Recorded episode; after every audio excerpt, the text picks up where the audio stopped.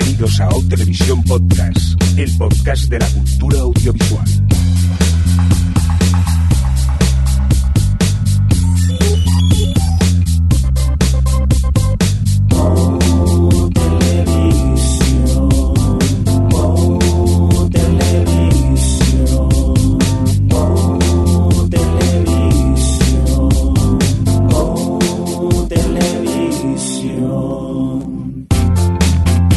Bienvenidas a Televisión Podcast, el podcast de la cultura audiovisual. En esta nueva edición, la correspondiente a nuestro cómputo general al 177 y dicho así en términos más televisivos, la S08E11, edición que grabamos hoy un bonito 14 de febrero.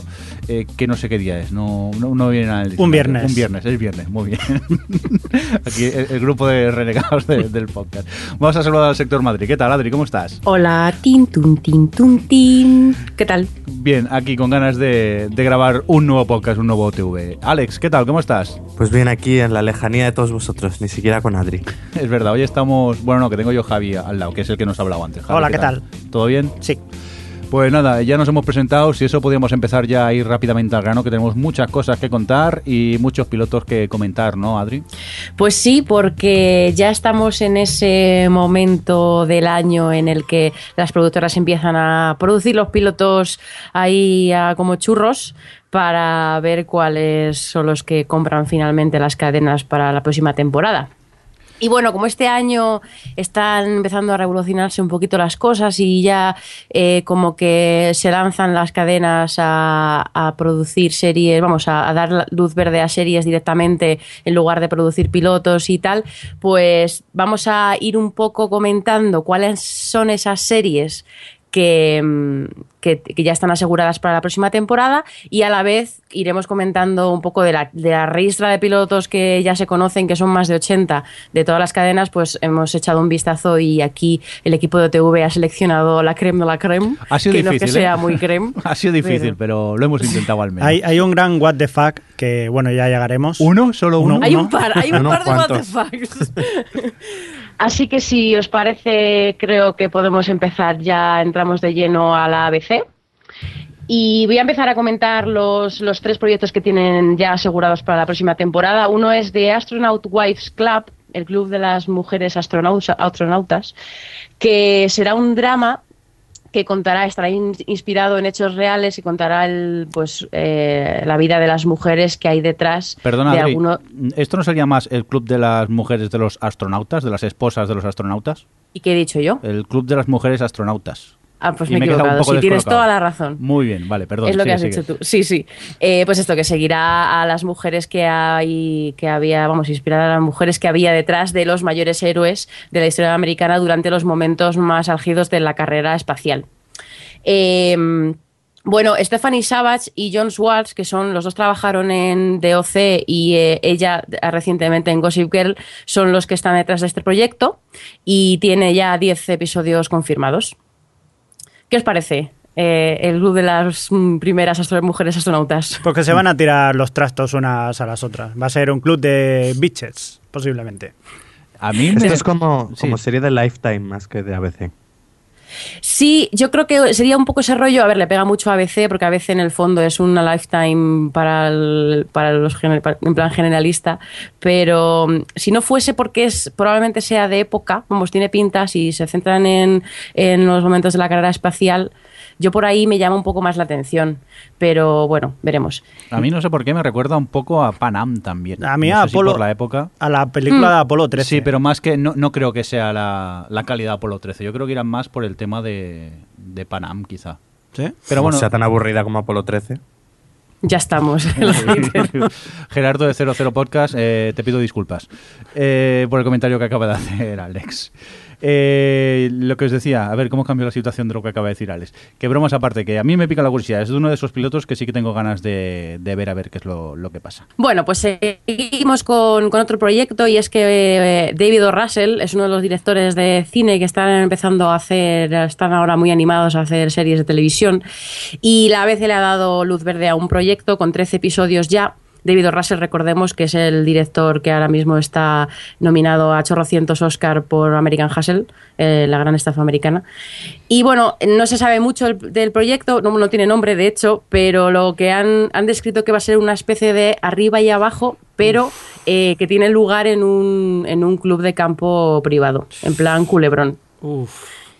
Y bueno, pues esto, eh, está David. Russell de productor ejecutivo y mm, la guionista va a ser Susana Grant, que bueno, estuvo nominada al Oscar en su momento por Erin Brockovich y, y esto es un poco lo que se sabe.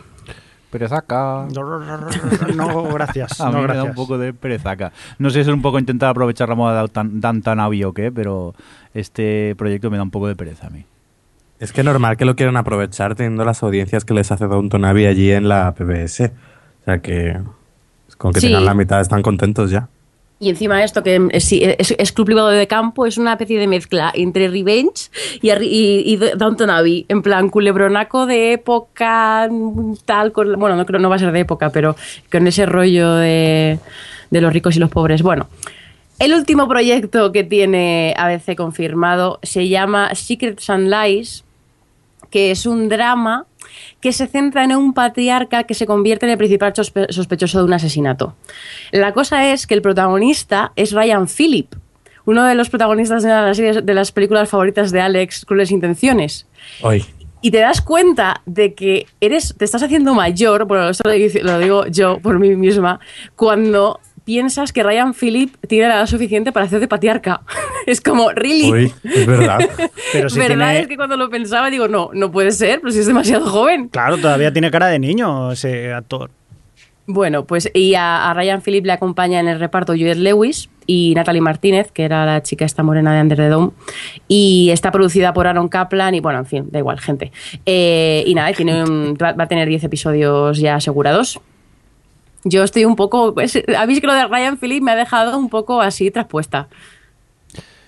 A mí también me da pereza esta, no sé, Javi, ¿tú cómo lo No, ves? yo tampoco. Tampoco, ¿no? Descartando la, el sector Barcelona. ¿Y tú, Alex, esta, qué, qué te parece este proyecto ya aprobado? Pues ese otro, otro revenge, ¿no? Es lo Sí, mi- veremos. un poquito otra vez lo mismo. Sí, de hecho, leyendo un poco todos los pilotos ya fuera de estos asegurados y leer los pilotos de ABC, eh, todos los dramas son un poco eh, sucedáneos de Revenge y de Scandal. Es un poco el rollo que han llevado este año. Pero bueno, dicho ya que digo eso, si queréis, podemos comentar un poco de todas las comedias y, y dramas que tiene ABC los pilotos encargados, cuáles nos han llamado la atención. Vale. Ay, yo quiero comentar uno. Sí, lo A que, ver, lo que vamos a hacer, primero de todo, es que eh, ha- hay bastantes, no los vamos a nombrar todos porque sinceramente es un poco aburrido. Solo Y lo que vamos nos a anima. comentar lo que nos ha llamado la, la atención. Venga, vamos a empezar contigo, eh, Alex. Pues es que he leído esta sinopsis y he dicho yo, esto hay que verlo. Ojalá le den luz verde. Leo aquí de, de Vaya Tele Sí. que viene a decir, mm, se, centra- eh, se llama la serie Sea of Fire, Mar de Fuego, y se centra en un grupo de adolescentes de un pueblo pequeño que se convierten en las protagonistas de una película porno. Esto afectará profundamente a sus familias y llevará a una desaparición, un asesinato y a la salida a la superficie de otros secretos enterrados. Cuidado que es un drama, ¿eh? No es una comedia. Espera, sigue diciendo, por favor, de los, el resto de datos sobre la serie. Basada en el ahí- formato alemán, bu- bueno, Wurze, estará protagonizada por Jennifer Carpenter, Jack Davenport, eh, Isabel, bueno, y, ya, más gente que sí, no sé quiénes son. habla. Y escribe el piloto y será la surrunner una tipa de Scandal. Esto, esto promete. esto tiene es que ser bueno. Este es uno de los grandes what the fuck. En fin, película porno, En ABC. ya. ¿Ves? Lifetime. Lifetime para gran público.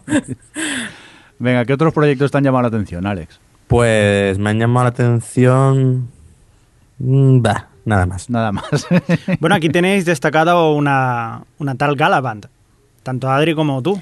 Sí, Galavan, la Galavan tiene buena pinta. Bueno, el- la sinopsis que han dado es que va a ser un cuento de hadas musical que se va a centrar en un príncipe, en el príncipe Galavant, y su lucha por tener venganza del rey que le robó su verdadero único amor. La gracia de todo esto es que, bueno, es una comedia y está los dos, las dos cabezas que hay detrás. Una es Dan Fogelman, que, bueno, es, es el guionista de varias películas de Pixar, aparte de que ha, trabajado, ha estado en, en The Neighbors, y está conjunto con Alan Menken, que es el que es, bueno, Alan Menken es el que ha compuesto las canciones de la época dorada de Disney al principio de los 90 y demás, bueno, sigue trabajando, pero que reconoceréis- pues se le reconoce más por, por La Sirenita y La la Bella y la Bestia y todo esto, y, y va a ser el que va a estar detrás escribiendo las canciones y, y guionizándolas y, demás. Y, no sé, yo a mí ya solo con Alan Menken, comedia, el rollo fantasía, cuento de hadas musical, compra, compra. Ahí está la palabra mágica, cuento de hadas musical. No, Musical. No. Musical. Nos encanta musical, ¿eh, Mirindo? Sí, vamos. Nosotros esta la, descartamos. A mí llamada- me ha llamado uno la, la- atención, una llamada Strange Calls. Espera a ver si la encuentro. Por cierto, las sinopsis las hemos sacado todas de, de Vaya Tele, que estos días se han ido currando unos posts muy chulos contando todos estos pilotos. Si nos acordamos, espero que sí, pondremos el enlace en, en nuestro post para que podáis ir hacia, hacia él y, leer todas las sinopsis, porque algunas no las comentaremos. Este me gusta. Este Strange Calls se centra en un policía de Boston inútil, pero de buen corazón, que se encarga del turno de noche la isla de Nantucket, donde trabaja desde un faro en el que extraños fenómenos empiezan a tener lugar. Así que contrata a un excéntrico vigilante que es la autoridad en lo que a temas paranormales se refiere. Me parece tan absurda la sinopsis que me la quedo directamente. Tú en que tu línea, tú en tu línea. Y que va a ser la isla de Nantucket, siempre me ha hecho, me ha hecho gracia este nombre, digo, me, me, me- quedo con ella. No sé muy bien qué, qué pasará, encima veo que hay por aquí, eh, el guion es de Donny Ca- Cary, de, que estuvo detrás del desarrollo de New Gale. Y bueno, a ver que si hay suerte y, y- y lo podemos ver, que a mí sí que me pica la, la curiosidad. A mí me ha llamado la curiosidad, o sea, me ha llamado la atención eh, Selfie, que es eh, también una comedia sobre una chica que la fastidia, ¿no? Por así decirlo. Es que no tengo aquí la sinopsis y Ah, vale. me la leí ya no me acuerdo. Y, y bueno, pues te contrata a una experta en relaciones públicas para que le vaya limpiando todas las cagadas que ha hecho en Facebook y todo esto. Sí, lo que pasa es que cortan con ella en plan humillación pública y alguien lo sube a internet y se hace viral. Entonces, pues bueno, sí, su vida se convierte en un poco mierda, porque todo el mundo la odia y la sigue un montón de gente por los motivos equivocados. ¿Alguno más que queráis destacar de, de esta cadena? Yo quería destacar eh, Irreversible, pero más por su sinopsis, que bueno, es una comedia con la típica pareja, bueno, lo describen así, pareja egocéntrica y excéntrica y sus problemas, y bla, no tiene mucho más. Pero eh, que va a estar protagonizada por David Schwimmer, que bueno, pues desde que estuvo en Friends no ha vuelto a hacer una serie como protagonista, y a mí me llama la atención por eso, porque bueno, yo era fan de Ross, ¿qué pasa? Y luego, luego de Visitors, que me ha sorprendido que Alex no la, no la mm, eh, marcase porque parece una especie de remake de la tercera temporada de Torchwood. Porque es de unos aliens que llegan y, y se, a- se aprovechan de los niños para intentar conquistar la Tierra. Es que pone es- producida por Spielberg. ya estamos. ¡Qué hater es! Yo- sí, la verdad es que Spielberg, yo creo que ya alguien es como, eh, creo que fue en 30 Rock cuando sale mm, es Al Gore y ay, oigo una ballena, me tengo que ir. Pues yo creo que alguien, digo, que Spielberg escucha la palabra y sale corriendo. En plan, alguien me necesita. Pero bueno, en fin. Así que gran parte de la gracia de Torchwood era que eran cinco episodios y era una historia muy cerrada. Aquí a saber. Ya. Y, a- y otra, la de Forever, que yo creo que también la había señalado, bueno, es Javi, Javi y Jordi. Jordi, sí. cuéntanos Sí. de que de- Forever, que no sé, tiene buena pinta. La, la verdad que sí, os cuento la sinopsis de Vaya Tele, que dice Henry Morgan es el médico forense estrella de Nueva York, lo que nadie sabe es que Henry se dedica a los muertos por un motivo, es inmortal. ¡Inmortal! Con la ayuda de un detective, la serie se centrará en pelar las capas del rico y largo pasado de la vida de Henry. A ver, esto pasa en Nueva York, mm, esto es New Amsterdam 2, por lo que veo. ¡Bravo! ¡Bravo! Bien, Pues sí, vuelve señor. Pues para eso que vuelva a New Amsterdam, que era muy buena. Ya y- solo y falta que la protagonice Nicolai Coster-Waldau.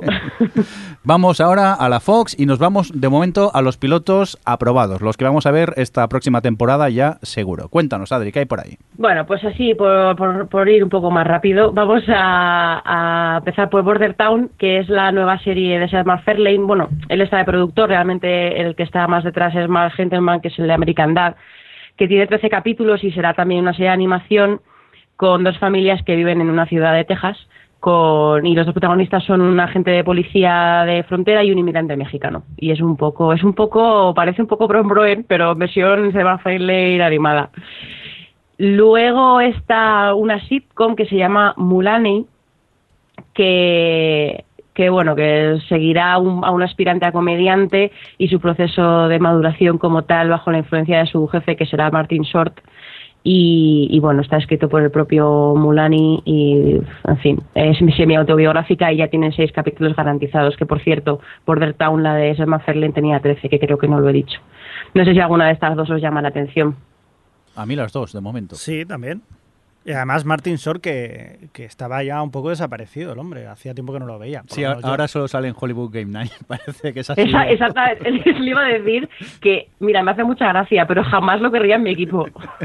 sí, Porque es, que... es, el tipo gracioso que siempre hace chistes, pero no acierta ni una respuesta. Pero a mí sí, la, la vuelta de Martin Short me, me, apetece verlo. Y bueno, la comedia, ya sabéis que yo cualquier serie animada de estas acostumbro a ver y le tengo muchas ganas también a, a Border Town. Weird Loners va a ser otra comedia que va a girar en torno a cuatro personas con fobia de relaciones que de forma inesperada se cruzan en sus vidas y forman un vínculo en un apartamento de Queens, Nueva York. Es decir, no me está diciendo nada. El, el productor ejecutivo va a ser el de King of Queens y Zachary Knighton, que era el, el Ted de Happy Endings, el rancio de Happy Endings, va a ser uno de los protagonistas. Y esta serie va a tener seis capítulos ya de, sí, garantizados. Eh, como esta es muy bla, pasamos a la siguiente, que es Backstrom, que es un drama que está basado en unas novelas de un criminólogo novelista eh, sueco, creo que era, que, que bueno, que es el, está, está, está protagonizada por un por el jefe de una unidad de perfiles psicológicos, que es un detective, eh, pues eso, ofensivo, irascible y demás, que intenta, pues, pues, en fin, no seguir con su comportamiento autodestructivo. Lo bueno que tiene Back, bueno, a mí, a mí me llama la atención de Backstrom es que está protagonizado por Ryan Wilson, que si recordáis es el este de Office, como el personaje, Dwight. es Dwight de Office gracias. Y, y está um, el guionista y productor ejecutivo es el creador de Bones, Har Hanson, y ya tiene 13 capítulos garantizados. ¿Qué os parece, Backstrom? Yo estoy como tú. Por el protagonista sí que me pica la curiosidad, pero tampoco es que el resto de, de la premisa me, me, llame mucho. Pero ver a Ray Wilson en un papel dramático, pues sí que al menos una oportunidad al piloto sí que se la daré. Hmm. Y la última que tenemos de Fox es Hieroglyph, eh, que es una serie de estas high concept, aventura, acción, tal, ambientada en el antiguo Egipto, que se centrará en un ladrón afamado que es sacado de prisión para servir al faraón, todo que pega, y se verá envuelto en intrigas palaciegas, con concubinas seductoras y criminales y, hechiceros divi eh, divinos y cosas raras. El Travis Bickham es el productor que, bueno, es, es, es el, uno de los guionistas, bueno, trabajó en Pacific Rim con, con este, hoy estoy dos nombres, en fin, y, y va a tener 13 capítulos eh, ya asegurados. A mí esto me parece muy what the fuck, la verdad, es el punto de partida de esta serie. Yo me parece una chorrada como un piano. A mí me parece interesante. A mí me parece una serie que iría mejor en Star. Por lo de las concubinas seductoras. sí, pues la verdad es que sí, tiene un poco ese, además de un poco de época, que irán medio desnudos, muy de Star, sí. Es verdad, al ser egipcios no tendrán que tener la excusa de quitarse la camiseta. Bueno, estamos hablando de Network Fox. Yo creo que van a ir con camiseta incluso de manga larga a lo mejor. Bueno, y ya para pasar a, a, la ristra de pilotos de Fox que todavía están sin confirmar, pero que bueno, que han dado luz verde para, para probar a ver qué les interesa, vamos a, hemos vuelto a seleccionar nosotros unos cuantos y a ver, por ejemplo, eh, Alex, que a ti te ha llamado la atención Cabot College, ¿no? Sí, va sobre una universidad femenina y comienza a admitir alumnos varones por primera vez en su historia. Hombre, a ver, me llama la atención. Aquí lo que tiene interesante es que es está creada por Matt Hubbard, que es un guionista y, pro y productor de 30 Rock y Parks and Recreation. Así que de primera la historia tampoco va muy allá, pero bueno, y que además está Tina Fey por ahí dando vueltas eh, como productora ejecutiva. A mí es que... Pero ya sí, muy involucrada o no, eso ya habría que verlo. Me ha, me ha costado es quedarme con algunos de los pilotos de, de, Fox de los que están sin confirmar. Por ejemplo, también eh, me he quedado con Cabot College por lo que dice Alex, por, por quien está detrás del piloto, pero sinceramente la premisa de la serie eh, es bastante absurda. Yo también, que... igual que con Fatrick, que ahora hablaremos de ella, que no, no te cuenta nada, pero quien está detrás pues parece interesante que vayan a hacer algo que esté bien. Tú, Adri... ¿De qué te has quedado eh, con, con Fox? ¿Con qué te quedarías? Pues a mí la verdad es que me, ha pasado, me ha pasado un poco como a ti con, con Fox, pero yo, yo diría que me, bueno, me llama la atención de Red Band Society, que es la adaptación de Pulseras Rojas, Pulseras, Pulseras Vermellas, de sí, que la está producida por Spielberg y tal, y tengo mucha curiosidad por ver cómo va a ser la adaptación pero tampoco te creas que Empire me llamaba la atención, yo sé que a ti también, Jordi, a ver si lo cuentas tú de qué va. A ver, me llama la atención. Más que nada que teníamos que escoger alguno y bueno, que, que, sea un drama centrado e, en el imperio del hip hop. A mí, como este tipo de música me gustaba allí cuando era joven y tal, digo, pero la verdad que me da un poco de pereza. Pero con algo me tenía que quedar. Sí que es verdad que hay, hay un equipo detrás potente, ¿no, Adri? Sí, estaba Benny Stone y Lee, Daniels, que, que, bueno, pues, la gente que está detrás de Mayordomo y tal. Lee Daniels me sorprende porque últimamente tiene un montón de proyectos para televisión, pero, pero sí, es que, en fin, drama familiar a mí, eh, centrado en el imperio del hip hop, pues me, me deja un poco igual, la verdad. Todo depende de. No, todo depende del tono que le dan. Sí, no, desde luego. A mí me llama la atención Gotham, que es una serie ambientada en la ciudad de Gotham, eh, que es la de Batman, pero aquí en vez de seguir a superhéroes seguiremos eh, los, orígenes del comisario Gordon. Y entonces veremos algunos de los personajes y de los villanos de, pues, de esta saga de cómics. Y bueno, eh, DC es, yo creo que lo está haciendo muy bien en televisión, tiene el CW Arrow y bueno, ya hablaremos también de Flash. Y aquí tengo curiosidad por ver qué hacen con Gotham, que en teoría tendrá un punto más adulto.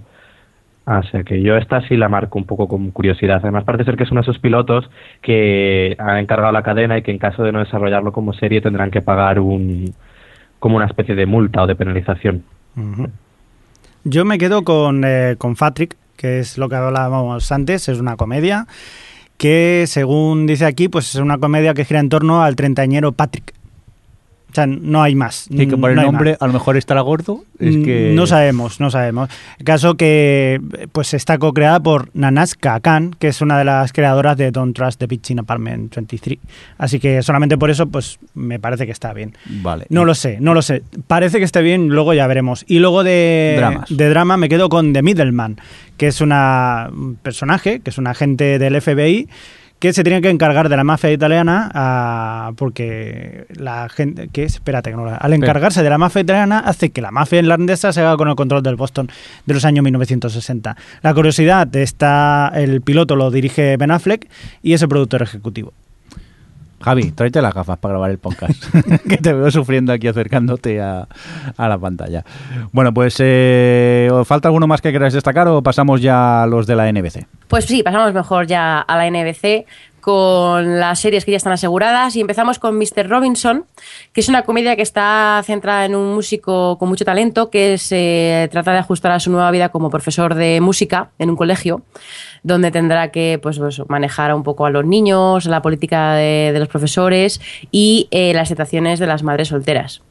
El protagonista va a ser Craig Robinson, que es el que hacía de no me acuerdo de su nombre, en The Office, el negro, que es lo que voy a decir, eh, y está, está desarrollada por los de Back in the Game, que son los, los creadores y tal, y tiene seis capítulos garantizados.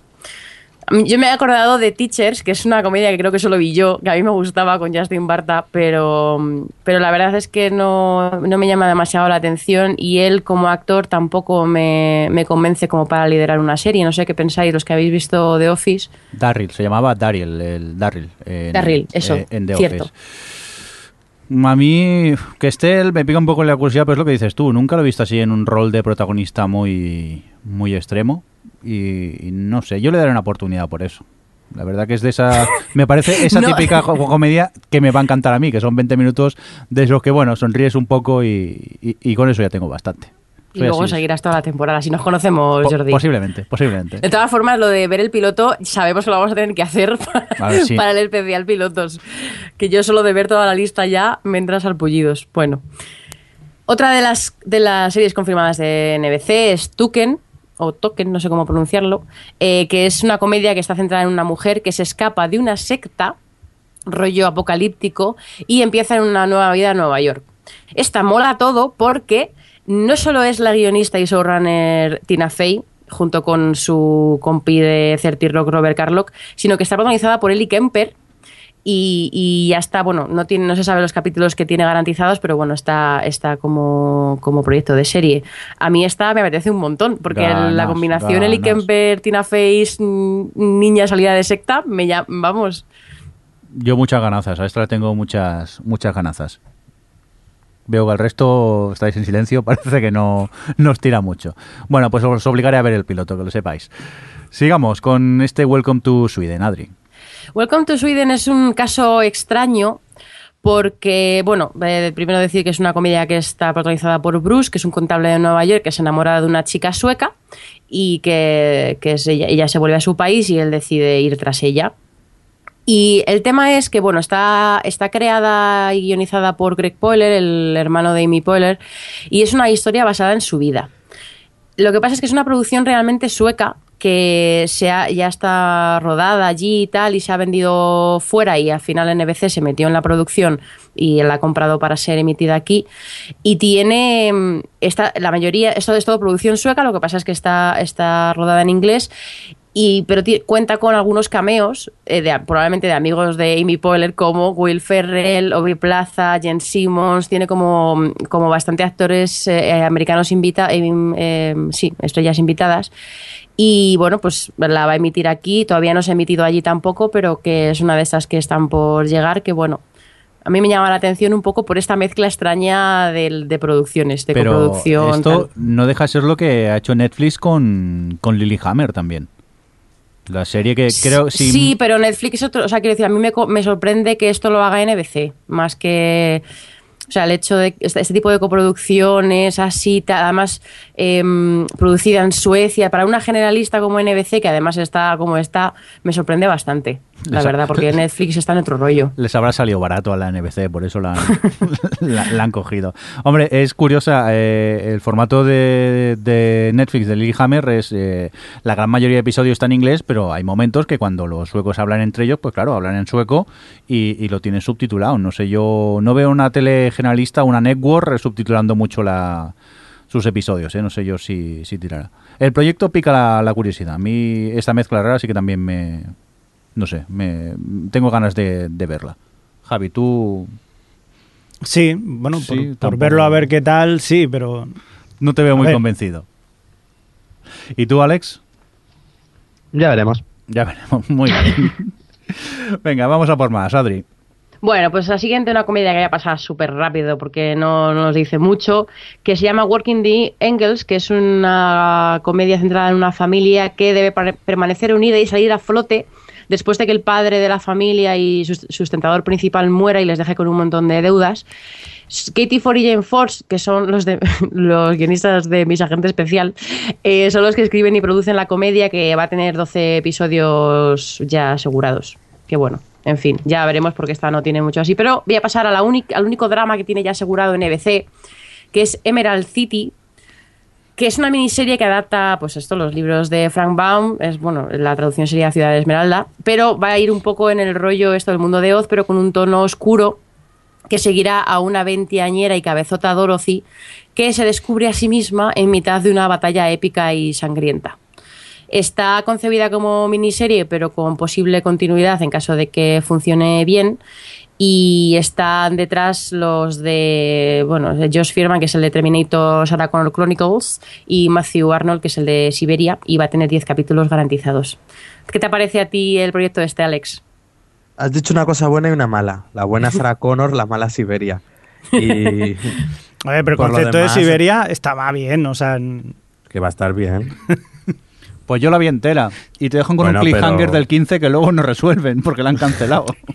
a ver, está mal hecha y todo lo que queráis, pero la idea no estaba mal. ya, pero luego la trama se iba complicando y... Recordamos- Necesito saber más, necesito saber más. Recordamos que era una especie de Survivor que dejaban a un grupo de gente ahí en Siberia y empezaban a ver eh, como cosas, ¿no? Mm. Como muertes ahí y esto. Sí, y cosas Raras, raras que no sabes muy bien raras. hacia dónde va.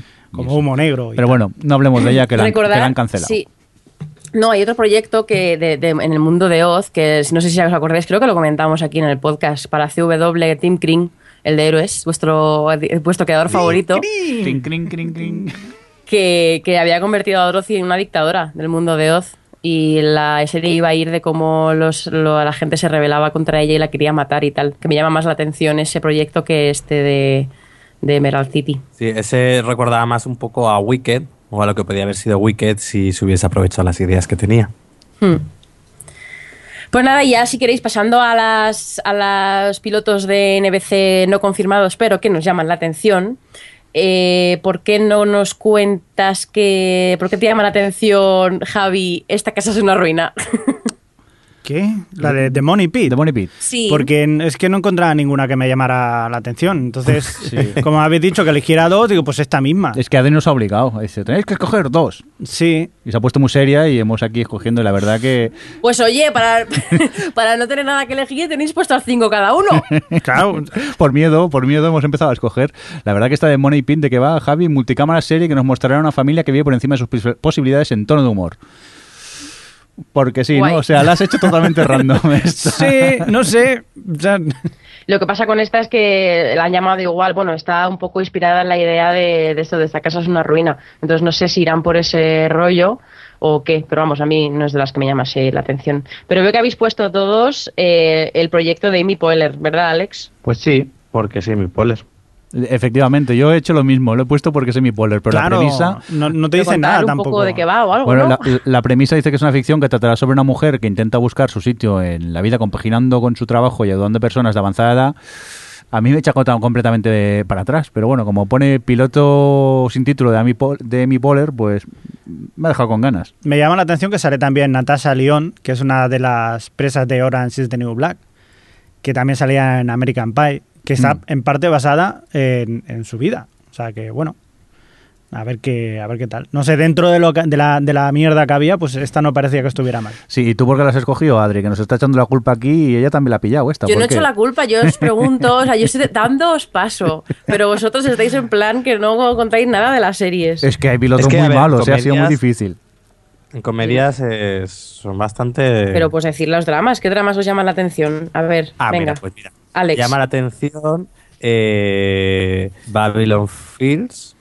Mm. Bueno, no, esta no me llama la atención. A mí sí. Constantine, que es la ficción eh, de corte sobrenatural en la que John Constantine es un personaje oscuro y con problemas con su fe que se ve envuelto en la lucha de la humanidad contra los seres de las profundidades demoníacas, basada en el cómic del que ya se hizo una adaptación cinematográfica con Keanu Reeves, ¿era? Si no me equivoco. Sí. Luego también me parecía interesante eh, Salvation, que bueno, es un, dice que es un drama muy provocador que tratará sobre una iglesia de Texas donde la fe, familia y corrupción son exploradas en igual medida. A ver, esto pega más a rollo cadena de cable para ir llevar las cosas un poco más lejos, pero bueno, aquí dice que el piloto se centrará en una madre que tiene que defender a sus hijos ante la iglesia después de que su marido muera en extrañas circunstancias.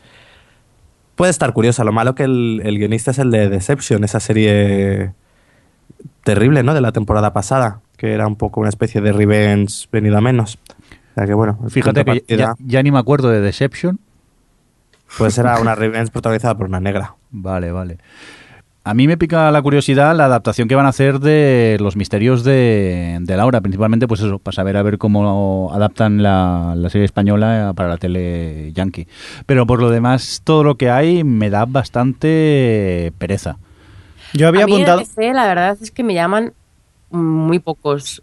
De hecho, me ha sorprendido que normalmente eso me suelen llamar más los dramas del resto de cadenas, pero de NBC, si me quedo con algo, me quedo con Marry Me porque, porque, bueno, a ver, es una comedia pues, sobre una pareja, no tiene mucho más, pero los protagonistas son Cassie Wilson, que es Penny de Happy Endings, y Ken Marino, que era eh, Vinnie Van Lowe en Verónica Mars. Y creo que esa, pare- esa pareja, por los actores y tal, puede estar muy divertida. Y sí que me llama la atención por eso. A mí me sorprende porque he visto que hay mucho drama eh, político, de espías. Tienen, tienen como tres un poco en ese tono, de conspiraciones, la CIA, lo... Debe ser que un poco de la resaca Homeland todavía. Hmm. Pero faltaba lo que es una serie de zombies, que también está Babylon Fields. A mí me ha llamado poderosamente la atención esta, esta serie, que eh, trata de pues, zombies, una serie de zombies, pero fuera de lo común. Que según la historia original, pues los muertos vuelven a la vida y tal, pero estos, en vez de comer cerebros, pues lo que hacen es regenerarse poco a poco, entonces intentan... eh, Esto no es un poco como la que hizo Los la Reveníos. No, la BBC hace poco, tío, de zombies, que no me acuerdo cómo se llamaba ahora. In the Flesh. In the Flesh. bueno, No, no. Sí, no, no te pues acuso de poco nada, eh, A ver, no, y, y me que, recuerda un poco que todas las series de zombies se parecen, ya lo sé, todos los calvos se parecen, lo sé, pero bueno, cada uno tiene sus peculiaridades, ya, Ya, veremos. A mí me llama la atención, solamente con que sea de zombies y no sea de policías o de espías, ya a mí ya me mola. a ver qué tal. Yo es que zombies en la NBC me dan bastante miedo, esa mezcla así, no sé por qué. Pues pasamos ya, yo creo, si os parece, a la CBS, Sí, que tiene un par de pilotos confirmados, bueno, pilotos, series confirmadas. Una de ellas es Extant, que, que es una serie protagonizada por Harry, Halle Berry, que eh, será un astronauta que vuelve a casa tras un año en el espacio. Y, y bueno, pues eso, y vuelve, y tiene familia y vida y eso. Eh, está, está producida por Spielberg, va a tener 13 episodios y está pensada, vamos, se va a estrenar este verano. Pero ¿cuál Eh, es el conflicto? Pues que lleva un año en el espacio y entonces se ha olvidado de, no sé, Oye, no hay, no hay este. de la gravedad. se nos rompió el amor.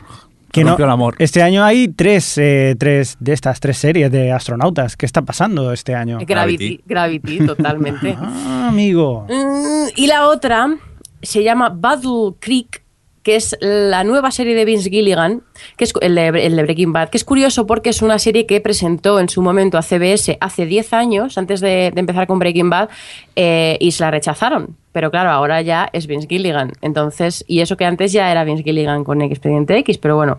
em, este caso lo han dicho, ya han, han desarrollado a partir de aquel primer eh, guion que ya tenía escrito. Es un drama policial que está protagonizado por dos detectives, que es un, es un drama policial muy innovador porque está protagonizado por un policía naif y un policía cínico que tienen que trabajar juntos. Eh, y eh, se pelean mucho con el del FBI que se quiere meter en sus casos. Es rompedor en El- esto de los dramas policiales. El concepto policía naif me ha dejado un poco descolocado. yo es que le había entendido un policía maíz y estaba yo imaginándome que era, digo. Vince Gilligan haciendo qué, A ver, haciendo animación. rollo, rollo, pues esto, de estos que confían en que la policía hace bien a los ciudadanos Que y que ese policía es súper guay. Que yo no lo he ¿Rompedor matado, eh, que yo no lo he matado. Estaba siendo sarcástica. ¿No hay algo Eh, parecido en una serie el que ojo- se llama True Detective o algo así? Sí, hay una. No entremos, que- no entremos en polémica. Javi. Aparte de Vince Gilligan, también está detrás de la serie David Shore, que es el creador de House. Y bueno, a mí la verdad es que, a ver, el punto de partida es lo más bla que he leído mucho tiempo, pero Vince Gilligan y David Shore me dan ya una base. de- y el hecho de que ya tiene 13 episodios garantizados, que podrán trabajar en ella bien y demás, pues oye, me llama la atención. No sé qué os parece a vosotros. Bueno, el nombre de Vince Gilliam sí que pica la curiosidad, pero veremos a ver qué, cómo, cómo, cómo va el tema. Yo es que reconozco que para que engancharme a un policíaco de estos, mm, prefiero que tengan una única trama para toda la temporada. Es decir, que investiguen un caso, pues como en The Killing o ahora True Detective. Si va a ser de casos, episodios semanales, de primeras no me llama mucho. Bueno, pues a ver, entonces ya de, de los pilotos que están sin confirmar, ya hemos acabado de decir las series seguras. ¿Qué os ha llamado la atención? Javi. Pues a mí me ha llamado la atención Taxi 22, Por. porque había que elegir algo, ¿vale? Adri me ha obligado. Hombre, la verdad que lo- aquí pone que se centra en un taxista de Nueva York políticamente incorrecto y bastante social, que es un remake de una serie canadiense y que es un proyecto descartado de HBO. Mm, hombre, algo de curiosidad sí, sí, sí que sí que pica esa sinopsis, pero vamos. sí, tampoco- depende de cómo sea el personaje, no sé. eh, A ver, podría estar bien. Yo en cuanto a comedias, aquí me ha picado mucho la curiosidad eh, Gaffigan, eh, que es una comedia semi-autobiográfica del, del cómico, que también, es, que también fue guionista de Saturday Night Live, el Jim Gaffigan. Y bueno, mm, he, visto algunos de sus monólogos, me hace gracia el señor contando chistes y, y bueno, tengo ganas de ver a ver qué, cómo convierte sus, sus rutinas de monólogos en, en esta sitcom. Pues yo tengo dos que me llaman la atención. Una es Scorpion, pero porque lo reconozco que soy un poco putita de, de Bad? Robot. y esta es la nueva serie de Alex Guzmán y Roberto Orci, que además está creada por el guionista de Prison Break. Que bueno, eh, luego la serie se convirtió en lo que se convirtió, pero la primera temporada era lo más. Y bueno, está centrada en un, super- grupo de supergenios que, que, bueno, la sinopsis dice que forman la última línea de defensa contra las amenazas del mundo moderno, sean las que sean. Así que no tengo mucha idea, supongo que será rollo ciencia ficción, pero, pero no me queda muy claro. Y la otra que tengo es How I Met cómo conocía vuestro padre, el spin-off, no spin-off este de cómo conocía vuestra madre, que de primeras me daba exactamente igual, de hecho pensaba pasar total de verlo, pero la cosa ha dado un giro radical cuando hemos sabido que Greta Gerwig iba a ser la protagonista. Sí, ¿qué os, qué os ha pasado aquí? Que todo Twitter estaba revolucionado y yo no sé quién es esta random. Yo tampoco. Porque Y- no eres un gafapasta. Parece ser que no, pero es que todo el mundo estaba alucinante. Miré la internet muy beta base y es que no he visto nunca nada de ella. Entonces me quedé un poco de piedra. Yo la vi y me quedé igual. Digo, vale, pues... eh, ¿De quién estamos hablando? A ver, Greta Gerwig es, una, es una actriz que ha hecho comedia, o sea, es- es- está un poco en el mundo este de la comedia indie. Y lo que pasa es que, bueno, hasta hace, hace poco la su última película ha sido Frances Ha, que ha tenido eh, bastante buenas críticas y bastante buena recepción en el, en el círculo este de, cine independiente. Y lo cierto es que la chica tiene talento, porque ya no solo que, que ella sea una buena actriz, que tiene, es una de estas actrices con rollo, que le da, ya solo por la forma que tiene ella de ser o de darle la vuelta al personaje, creo que puede ser, si va por el mismo estilo que Frances Ha, puede ser un, un personaje principal interesante para la serie. Pero es que además ella escribe, ha escrito sus películas también y, va va a formar parte del plantel de guionistas de, la serie, del, de la como conocía vuestro padre. Entonces, ya a mí eh, me gustó mucho Frances Ha, me gusta mucho cómo lo hace ella y ya solo por eso me llama bastante la atención el spin-off este, que además, bueno, pues también van a estar los de cómo conocía vuestra madre, que con la novena temporada me tienen, han, han me han- ha vuelto mi cariño por la serie. Pues a nosotros no, ¿verdad, Javi? Nos da bastante no, igual. Y tiene toda la pinta que sea no- la nueva Girls o algo así. No Ya me estamos. asustes, no me Pero asustes, que- por favor, no me asustes. ¿Cuánto haterismo hay tenéis por las chavalas jóvenes que, que intentan superar su crisis de los 30 en Nueva York? Sí, sí, es, es- no sé, no, no, no empatizo yo con ella. Alex, Girl- ¿a ti qué te no, Girls no supera ninguna crisis de los 30, están en los 20 y pocos, ¿eh? Sí. Bueno, bueno, Y son 22. tontas, y ya está. La- bueno, y ella en, en Frances Ha tampoco llega a tener 30, pero es un poco la crisis esta Son de más que jóvenes que tú. Adri. Ya lo sé, pero yo, tenía- yo la tenía a los 30 y gente, que- bueno, de hecho en inglés la llaman la quarter life crisis, que es la de los 25, que es en plan cuando acabas de salir de la universidad tal y tienes que buscarte la vida, básicamente, esa es la crisis. Dios. Lo que pasa es que algunos lo tienen a los 25 y otros lo tienen a los 30, ¿vale? Cu- Cuando lleguéis a los 40 y estéis calvos, ya, ya todos os quejaréis de todo. habrá- que- Habrán cabinas de suicidio sí, ya, esta- entonces. Esta, juventud. Venga, Alex, ¿a ti qué, qué, qué proyectos te han sorprendido? Aquí hay un proyecto que todavía no tiene título, que, es un remake de una serie israelí que, que sigue a, cuatrillizos, tres chicos y una chica que crecieron con sus vidas contadas al detalle en un reality show. Oye, puede, puede ser curioso esto, ver cómo les ha afectado. Yo es así un poco lo, lo que he marcado, que me pareció un poquito más interesante de, de la cadena. Porque, por ejemplo, Kevin Williamson tiene otra nueva serie que en su momento a mí me tenía encantado con The Vampire Diaries, pero luego hizo The Following, que es posiblemente una de las peores series que hemos tenido el placer de disfrutar. Y claro, pues ya viendo que viene de él tampoco es- da mucha fe. A mí me ha llamado la atención el proyecto sin título de John Cusack, que no se llamará así la serie, se llamará de alguna otra forma, supongo que mejor, que es un drama que sigue a varios personajes que se mueven en Wall Street y sus esferas de dinero y poder. En teoría los, los creadores y los guionistas son provenientes de Justified y bueno, tiene a John Cusack como uno de los productores. El piloto de momento es el que está encargado y ya veremos a ver. Supongo que viene también eh, con la moda del lobo de Wall Street y por ahí puede tirar. No sé, a ver cómo será. Yo estoy con Alex. Más que el lobo de Wall Street, que tampoco creo que haya tenido tanta repercusión, eh, un poco el rollo House of Cards, el- no sé, que se han puesto de moda otra vez los rollos políticos estos y, y es verdad lo que decía Alex, que hay bastantes proyectos en esta línea en general y me da una pereza. Por otro lado, sé que no los voy a seguir. Menos series para ver. Yo estoy con, con Alex en el remake este israelí de los hermanos eh, del reality show este. La premisa, al menos, eh, tiene un algo. Veremos Y luego es el de cómo se cinco hermanos. desarrolla. Nunca llegué a ver cinco hermanos. No, no, no te puedo decir. El, el nombre suyo no, no me vende la serie, pero sí que la premisa, al menos, es, es distinta a lo que normalmente estamos acostumbrados a, a ver. ¿Alguna Sí, más? porque aquí Sí.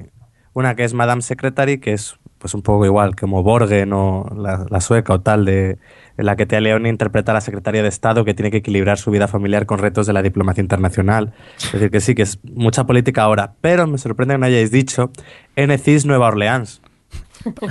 ¿Para qué? Si es que ya este paso van a hacer NCIS Badalona. Si es que... Pues al ritmo, al ritmo que vamos, el Ripollet.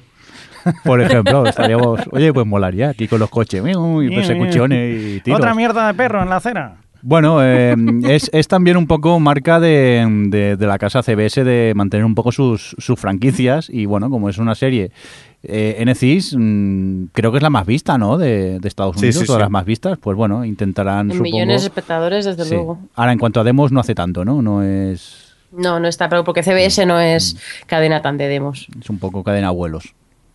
Sí. Venga, eh, vamos a continuar con más cosas. Nos a la buena, queda- a la buena. Sí, a- Nada, ya, bueno, hasta aquí ya nos queda CW. Sí.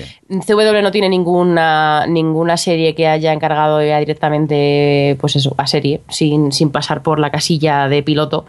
Así que yo creo que podemos. eh, bueno, los puedo comentar todos porque son pocos y Alex, como es tan fan, los quiere comentar todos. ¿No, Alex? ¿Cuál es el que más te ha llamado la atención de CW? Todos. Todos, ¿no? Eh, no, por ejemplo, Flash me, me llama bastante la atención, pero porque ya hemos, en Arrow ya hemos visto al personaje. Hizo una aparición, estuvo dos, tres capítulos y, y a mí me convenció. Me pareció que podía, podía ser interesante este nueva, bueno, spin-off, nueva serie. Y teniendo en cuenta lo bien que ahora mismo está funcionando Arrow, pues sí, es quizás la que más ganas tenga. Hay, hay que recordar que también hubo una serie en los 90 que fue que se llamaba así Flash. Eh, sí, sí. Que era un tío también. De hecho, va a aparecer en la nueva peli. Me parece que va a aparecer como el padre de, no sé si en una serie o una película que también es de Flash. O sea, que puede ser también curioso. ¿Tú No, en la propia serie de Flash va a aparecer él. Sí, ¿no? Vale, pues Sí. este. Es este. ¿Le tienes ganas a esta, Javi, o...? No, pero solamente por comparar y decir, no, la de los 90 me la va más. Ah, vale, el, fa- el factor gruñón, no el Sí, factor sí, nostalgia. viejuno. Lo, lo nuevo- lo- lo antiguo es mejor. No, a mí me ha llamado la atención iZombie. Hmm. Mm, eh, dilo, dilo tú que no lo leo bien. bueno, es una serie basada eh, en una historia de DC Comics. En este caso es un procedimental sobrenatural que sigue a un estudiante de medicina convertido en zombie que comienza a trabajar como forense para poder alimentarse los cerebros. Y esto pues tiene un efecto secundario es que, eh, nada, pues adquiere los recuerdos de los fallecidos y por lo tanto eh, intenta ayudar a resolver casos. A mí me queda un poco picuet con la explicación, pero viendo que está Rob Thomas por atrás y Diane Rugueiro, de, de los dos de Verónica Mars, pues mm, sí que le voy a dar una oportunidad. Pero la premisa es un poco decir, ¿what the fuck? ¿Qué es esto? Pues a mí me llama la atención la premisa, mola. En plan, eso, pues empieza a comer cerebros y entonces se da cuenta de que, de que tiene recuerdos que no son los suyos. Mola. ya, ya. Y, y si come foie de pato, se pone a hacer, eh, a Sí. hacer cuac, Cuac, cuac. El, el problema que, claro, luego me acuerdo que es de CW, CW y ya ah, rasca un poco el embrague. Y, y Verónica Más también lo era. Bueno, era de UPN, pero Era- nos sí, Es peor aún. A mí sí que me llama la atención y hay zombie, pero en plan bien. Y, y por favor, tenemos que comentar ya Jane the Virgin. Porque es el gran what the fuck de, de, est- de esta, de la lista de pilotos, yo creo. Porque, Alex, cuéntanos de qué Sí. va. Cuéntalo tú, que nos entra la risa, les cuenta. La premisa. Pues, la premisa es de una chica latina y religiosa que se queda embarazada de la noche a la mañana y sin practicar relaciones sexuales debido a una, atención, accidental inseminación artificial. Literal. De Perdona, los- yo quiero ver el piloto solo por ver eso. Pero, pero que es una adaptación de una telenovela venezolana No. que No. que está detrás una de las de Emily Owens, MD, eh, que seguramente es una serie que le gustaría a. Jordi, y de Ben Silverman, el antiguo eh, directivo de NBC. Es como, eh, todo, todo en este proyecto está mal. Está raro. sí. Oye, nunca se sabe. Os juro, Ese es el, es el reign de este año. os el Jane the Virgin. que voy a buscar en Hulu a ver si está la versión original de Jane the Virgin. Esto, esto no será la adaptación de la, de la historia esta, que una chica se fue a un cine y vio una película, ¿no? Esto fue un meme o así que Que salió. leyendas urbanas. Sí, leyendas ahora. urbanas de, de- de una historia que, que dijo que se había quedado embarazada porque fue con el novio al cine y vio una película eh, que estaban haciendo relaciones o algo así. Y, y ella se quedó embarazada con eso. Puede pasar, puede pasar. Puede pasar, ¿eh? Porque su novio decía que no la había tocado. No, luego también tiene CW la, su serie de espías, que no puede faltar. Aquí todas las cadenas tienen la suya con la CIA. Y en este caso viene del equipo este que tan- de Bad Robot, que tanto adora Adri. Y lo mismo, de un joven que descubre que tiene parentesco con una poderosa familia en Nueva York y los únicos que son los únicos que pueden ayudarle con el trasplante que necesita. El problema es que al mismo tiempo está- están siendo investigados por la CIA por terrorismo. Es decir, la Homeland eh, versión CW. Totalmente. Luego no sabía que iban a hacer un. Bueno, que está un piloto de un spin-off de Supernatural. Se llamará Supernatural Tribes. Y bueno, que explorará el choque de culturas entre cazadores y monstruos. Mira, este no me llama. Porque no has visto Supernatural. Pasa que Y a este, mí y porque luego- la, he- la he súper abandonado. este es un Es backdoor que la han renovado por décima Ya. temporada. Bueno, que la. CW ha renovado todas sus. las que le funcionaban bien. Arrow, Vampire Diaries, los estrenos de Rain y de Originals. Creo que excepto Carrie Diaries y Tomorrow People le han dado luz verde a todos. Sé que poco hueco van a tener para estrenar nuevas series. Muy bien, oye, pues eh, creo que ya no nos queda ninguna más que destacar de CW, ¿no? Porque telita Ya con se hemos lo- dicho todas. Sí, con lo que no- nos prepara. Eh, pues eh, si os parece vamos a cambiar un poco, vamos a dejar eh, la tele un ratillo y nos vamos a hablar de cine con este Road to the Oscars que estamos haciendo, ¿no, Alex? Pues sí, me pilla. A ver, pues sí, vamos a hablar de, como dijimos en el podcast pasado, y vamos a estar viendo algunas de las películas nominadas a los Oscar y comentarlas un poco para ver si, pues para recomendarosla o para deciros mejor estar lejos de ella. Aunque aquí va a haber alguna que otra polémica. Primero empezamos por una que, bueno, nos ha resultado simpática a todos los que la hemos visto, se llama The Crots. Está nominada a Mejor Película de Animación y bueno, nos sigue un poco en la prehistoria, la historia de una familia de, pues eso, de hombres de las cavernas y que se tienen que enfrentar un poco al desconocido mundo. Y pues curiosamente no iba yo con muchas expectativas y me sorprendió para bien. Creo que es una película que dentro de, pues eso, de ser simple y tal, es bastante divertida, juega muy bien con el hecho de que la del contraste entre la familia protagonista y un, y un tipo que se encuentran y la familia funcionan como los típicos paletos, la familia de paletos que solo hacen burradas y todo ese contraste resulta muy divertido. La película, pues bueno, mm, está simpática. ¿A vosotros qué os ha parecido? Bueno, aparte de que es eh, lo mismo, que es una familia, es decir, está ya puesto para, para familias y tal, pues dentro de lo que hay no está mal. Yo se la daría a otras, a otras películas, pero esta se deja ver, no está mal. Pues sí, estoy de acuerdo. Ya yo estoy de acuerdo con lo que ha dicho Alex. Lo que, eh, lo que cuenta, aunque sea simple, lo cuenta muy bien. Y, tiene puntos muy divertidos y tal. Y bueno, pues se pasa un buen rato. Es de estas películas de animación simpáticas que, que puedes disfrutar. O sea, que no solo. que son muy familiares y no solo infantiles, que siempre se agradece. Muy bien, pues nada, vamos a continuar con más pelis entonces. ¿Cuál, cuál habéis visto? Otra que hayáis visto. Pues ahora está La Gran Estafa Americana, que es la segunda película más nominada, tiene 10 nominaciones, incluyendo Mejor Película, Director, Actor, Actriz, Actor Secundario, Actriz Secundaria. Y bueno, aquí hay un poco de hay un poco de polémica porque hay gente que considera que como el título es una estafa de película y no merecería nominación, tanta nominación, hay gente a la que pues sí, le ha encantado y y eso, yo todavía no tengo la oportunidad de verla, pero Javi, Javi sí. ¿A ti qué te ha parecido? Pues eh, lo, que dices, eh, la mayoría de, mm, de- nominaciones van hacia los actores. Y es que lo que más destaca de, esta película quizás sean los actores, porque la historia, la verdad que es una cosa ya muy vista. A mí el, el- el tema no, no me ha traído mucho y tampoco está muy bien contada, pero eso sí, los actores pues lo hacen bien. Yo personalmente Christian Bale se le ha visto demasiado, ¿sabes? Forzado. Se le veía como el rollo Leonardo DiCaprio, por Dios, dame un Oscar, y no se le veía muy... Pero por ejemplo Jennifer Lawrence, pues sí que se le va bien. O sea, los demás, eh, la Amy Adams, el, el otro pavo Bradley también. Cooper. Y Bradley Cooper también lo hacen bien, pero quizá la que más destaca es la, Jennifer Lawrence, que quizás es lo que hablábamos un día, ¿no? Que, que está haciendo su papel de Choni y lo hace perfectamente. Pero es que lo hace bien la tía. O sea, sí que lo. Muy bien. Pues sí, a ver, a mí me ha parecido bastante fail la película. Estoy en general de acuerdo con lo que dice mm, Javi con respecto a que la historia no va, no está muy bien contada. La verdad es que el guion me ha bastante torpe y efectista y tiene un, a mí lo que realmente lo que más me fastidia de la película es que no sé muy bien a qué atenerme con ella porque tiene un, un cambio de tonos que no funciona no se supuestamente debería ser una comedia pero hay veces que se toma en serio a sí misma no llega a ser una parodia en plan jugar con que todo es una estafa en, en plan juego meta pero no tiene como puntos de que parece que va a ser en ese rollo, pero finalmente no lo es. Luego lo que decías, Javi, de que los actores están bien, yo creo que están todos demasiado pasados eh, y, y algunos que no saben muy bien en qué película están. Amy Adams no está demasiado dramática, está en una película completamente distinta a la que está el resto. Sí que destaco como tú, Jennifer Lawrence, creo que lo hace muy bien junto con Louis y Kay, que son sus secuencias con Bradley Cooper son de lo mejor de la película también. Sí, sí, sí.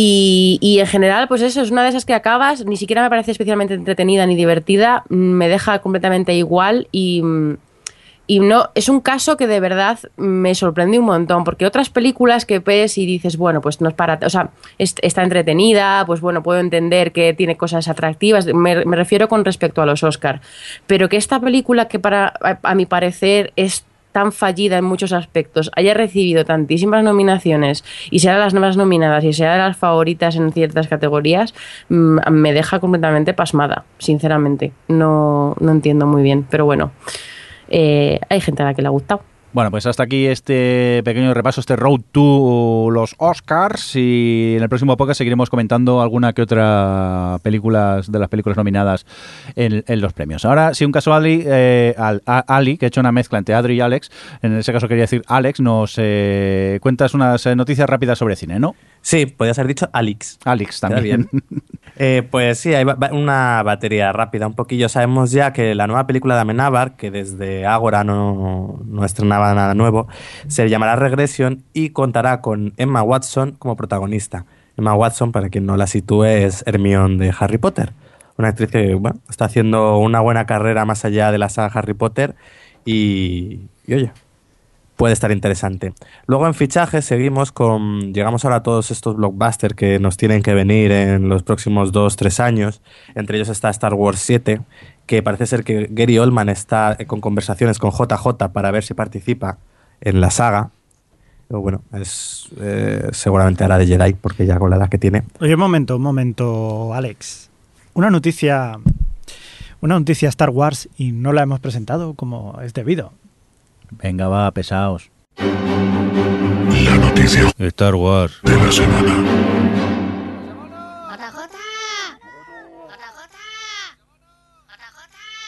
¿Ya estás contento, Javi? Sí, ahora sí. Venga, perdona, Alex, continúa. Pues eso, ahí acababa la noticia. Ya está, también se habla de... Es que, que no tiene Michael- más, Javi. Pues como todas las noticias de Star Wars. ¿Qué esperabas? Si lo, si lo molón es el- el- la promo que tenemos. El rumoreo, ¿no? El rumoreo que Ahí hay está. estos días. Cuéntanos, eh, Alex, perdona. Bueno, ahí, ahí acababa. Eh, luego también tenemos noticia de Batman vs Superman. Aquí, eh, si ya hubo quejas en su momento con la elección de Batman, que sería Ben Affleck, eh, también Twitter ardió con la nueva noticia de quién será Lex Luthor, que el elegido es Jesse Eisenberg, el protagonista de la red social. Y bueno, esto parece ser que no ha gustado mucho. ¿A vosotros qué os parece esta elección? Me opongo totalmente. Totalmente, total. O sea, no porque tenga nada en contra de ese chaval. O sea, me opongo a que sea un tío con pelo. Sea, directamente. ¿Esto qué es? Eso es. Estamos discriminando a la gente. eh, Hay que dar trabajos a los calvos. Claro que sí, claro Javi, que sí. Javi, se le llama actuar a eso, están fingiendo. No, no, no. Pues que, que- ¿Y por qué no pueden utilizar a alguien calvo de verdad? Que cojan a Kevin, a Kevin Spacey, que, que ya hizo también de, de Les Luthor. A mí es que Jesse Eisenberg me pasa una cosa. El chico me gusta como actor, pero creo que solo sabe la cara que tiene, la forma que tiene de actuar, solo puede hacer una cosa. De hecho, de, de alelao borde. A- hasta hace poco salió en Modern Family haciendo un papel así del vecino en plan de estos rollo que era súper verde, ecológico, tal. Eh, y es que era la el mismo personaje de la red social. Era chico, si es que no hay quien te saque comedia.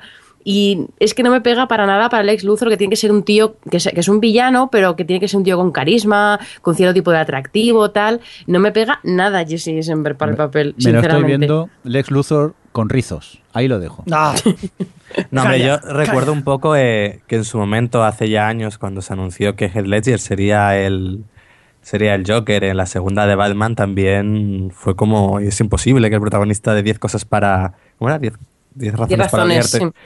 eh, fuese el Joker y luego, oye, mira, sorprende a todos, quién sabe, a lo mejor Jesse Eisenberg. Luego en, seguimos con fichajes de superhéroes. Para la película de Ant-Man se negocia la aparición de Evangeline Lilly, es decir, después de hacer Hobbit se pasa al hombre hormiga. Y luego en lo que respecta a los Vengadores, ya comienza el rodaje de la, de la segunda parte finalmente. Y se habla mucho de que el personaje de, mm, de Scarlett Johansson, que hacía la viuda negra, tendrá más protagonismo y que se comienza a barajar un posible spin-off para ella.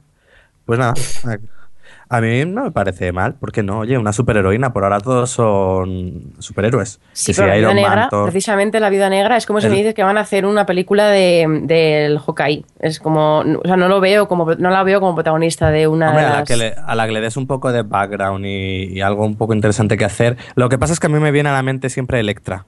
Ya, a mí también. Con cuero así y tal, la veo un poco ese rollo. Además que eso, que la van a poner en plan, vamos a hacer una película esta que está muy buena. No sé, no, no, no es el personaje que más me apetecería para que fuese el primer, en la primera película individual de Marvel femenina. A ver qué tal funciona la Bruja Escarlata en la segunda parte y a lo mejor si gusta, de ahí puedan sacar algo con ella y su hermano. Habrá que ir viendo. Muy bien, pues hasta aquí esta batería de noticias relacionadas con el mundo del cine. Y ahora lo que vamos a hacer es eh, una sección de estas que nos hemos sacado de la mano, aprovechando que hoy es eh, 14 de febrero, el día en el que grabamos. Y hoy es San Metódico de Tesalónica y también San Ausencio, según eh, que lo acabamos de comprobar. Y por cierto, también San Valentín. Pues Adri se ha sacado algo de la manga, ¿no? Sí, bueno, queríamos acordarnos, porque más allá de, de el amor y el romanticismo y estas cosas que ya solo con pronunciarlos probablemente en la parte de Barcelona les haya dado un repeluco.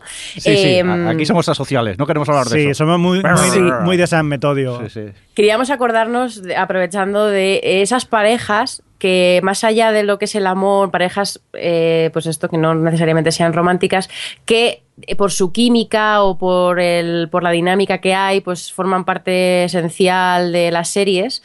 Y, y bueno, eso.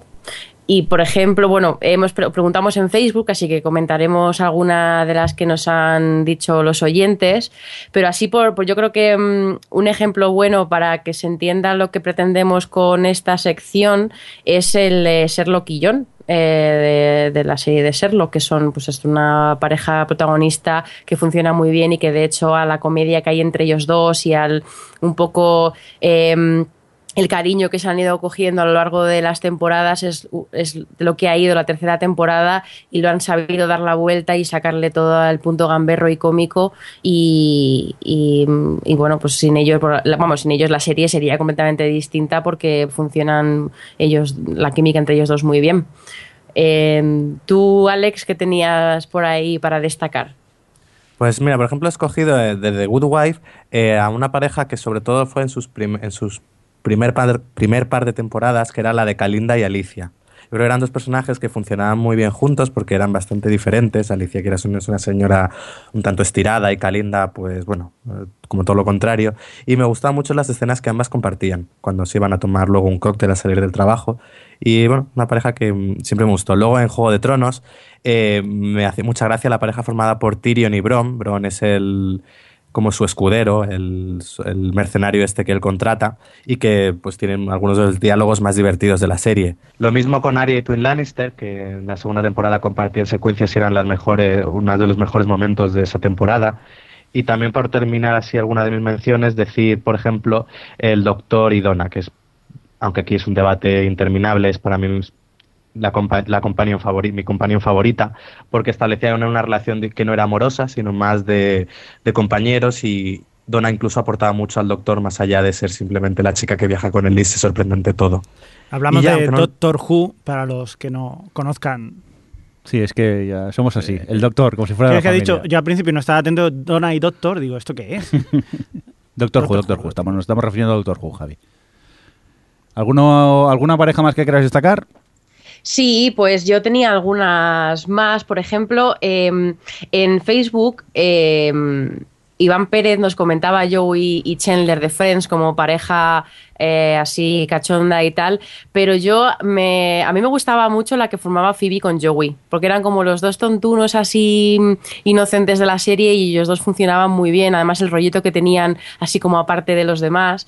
Eh, por supuesto, Troy Abbott in the Morning mm, funciona muy bien en la serie y mm, tengo curiosidad, miedo por ver cómo afecta eh, la marcha del actor que hace de Troy ahora a la temporada de Community, porque para mí ellos dos, esa pareja era bastante importante dentro de, la serie. Luego, eh, otra pareja que también se acordaban en en Facebook eh, J. Lu Ruiz, que son Saga y Martin de Bron Broen, que esta serie danés, sueco-danesa que hemos eh, recomendado aquí varias veces, que es cierto que, que muy bien, que son para a mi gusto el centro de la serie, sin ellos y sobre todo sin Saga, pero sin la química que hay entre ellos dos y la forma que tiene él de, de ser con ella, la serie sería completamente distinta y sobre todo la segunda temporada han sabido aprovechar muy bien eso. Y luego así más cosas que nos comentaban, pues por supuesto Nacho Toribio y ya yendo un poco a la parte más romántica se acordaba de Pam y Jim, que era una de, ha sido una de las tensiones sexuales no resueltas que he seguido yo con más intensidad. Estamos hablando de Eh, Pam y Jim de, de Office. De The Office. sí, Aunque yo aquí metería más que a Pam y a Jim, a, a Jim y a Dwight. Sí. También sí, es una es la dinámica distinta, claro. O sea, ese amor-odio, esa relación amor-odio que se llevaban. Sí, de hecho la última temporada funcionaba muy bien porque volvían a retomar un poco el rollo de las bromas, que lo tenían bastante dejado de lado y fue uno de los motivos por lo que por los que mm, la serie, o sea, la temporada fue un poquito hacia arriba.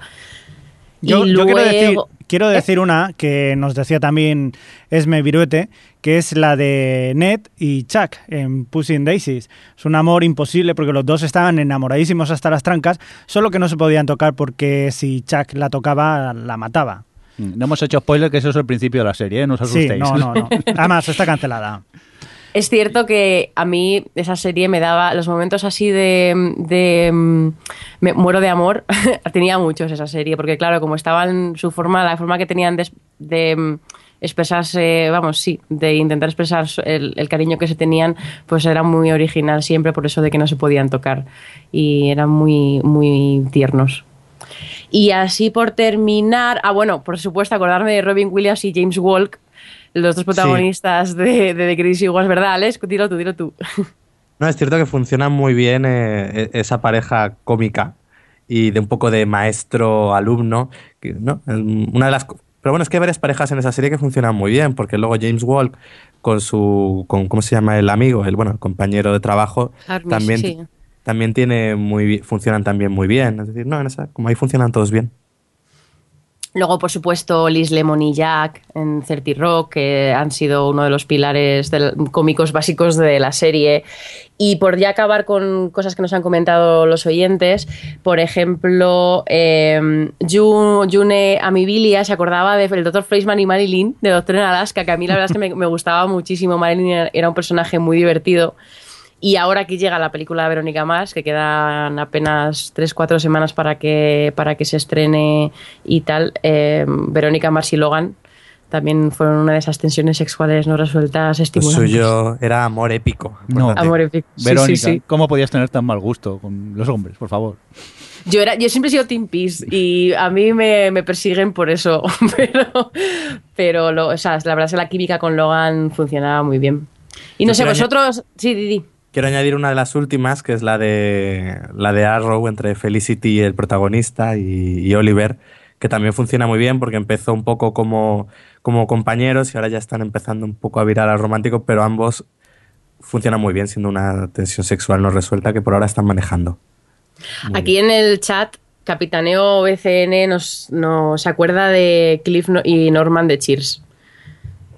Cierto, Que- cierto. bueno, sí. Es verdad, es verdad. Buena pareja. Y vosotros, parte de Barcelona, no tenéis nada, ninguna pareja así que, que os guste la química que tenían o algo. Something.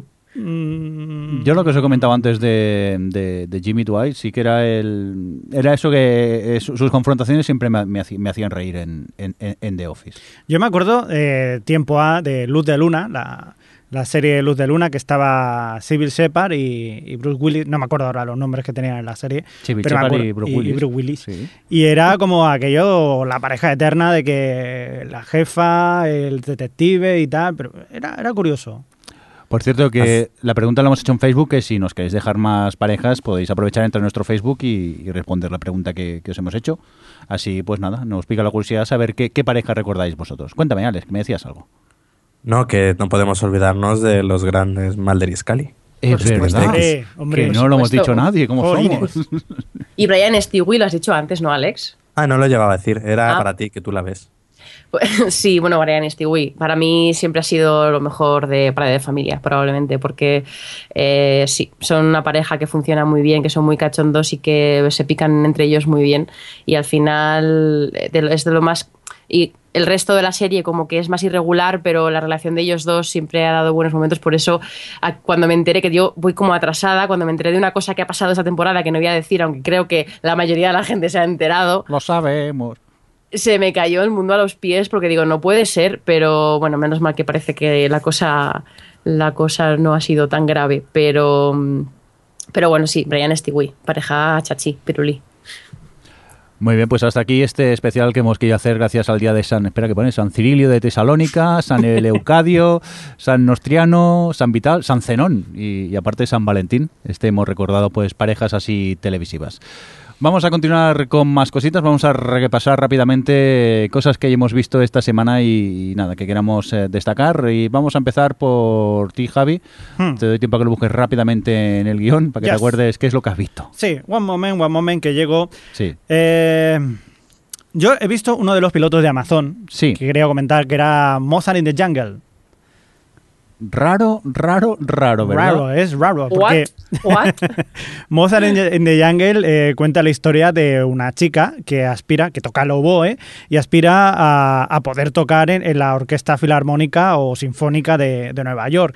Y es la máxima ilusión. Ella vive ahí en Nueva York, ella es de un pueblecito, pero se ha mudado allí con la intención de poder llegar ahí. Entonces, pues eh, se empieza a ver todo lo que hay detrás de la Orquesta Filarmónica y es de una adaptación de una novela que se llamaba eh, Sexo, Drogas y Música Clásica. O sea, podéis imaginar como una especie de mm, fiesta loca, de sexo, drogas y rock and roll, todo lo que hay detrás. eh. pues esto, está Saffron Barrows, está... Hay mucha gente, Ga- Gabriel García Be- Bernal. Bernal, Mm.